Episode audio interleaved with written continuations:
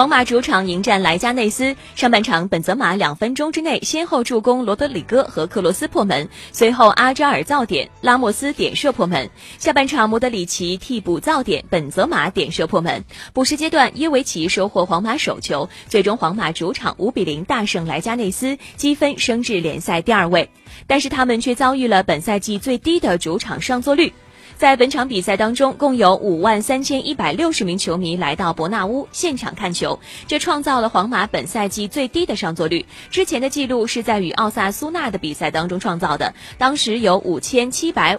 五万七千五百二十名的球迷来到伯纳乌现场看球。